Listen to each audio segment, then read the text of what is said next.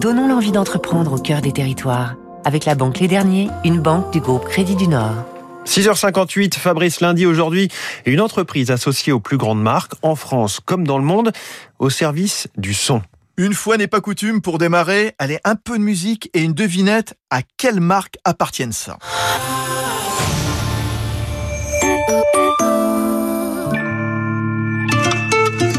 Ah, facile, hein, vous aurez reconnu Renault, EDF, RATP. C'est ce qu'on appelle une identité sonore aussi forte qu'un logo. Et c'est l'affaire de Sixième Son, une agence créée en 95, leader du design musical sur ce marché de niche. L'idée est d'inventer un véritable univers, au-delà de quelques secondes de notes d'un simple jingle.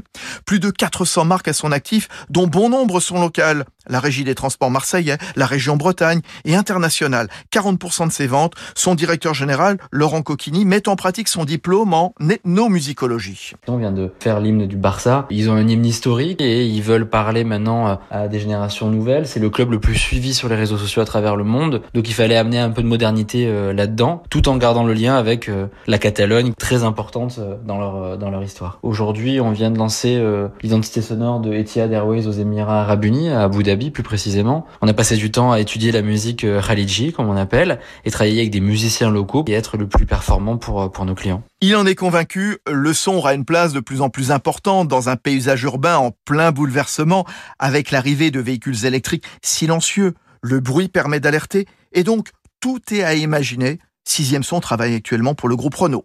C'était Territoire d'excellence sur Radio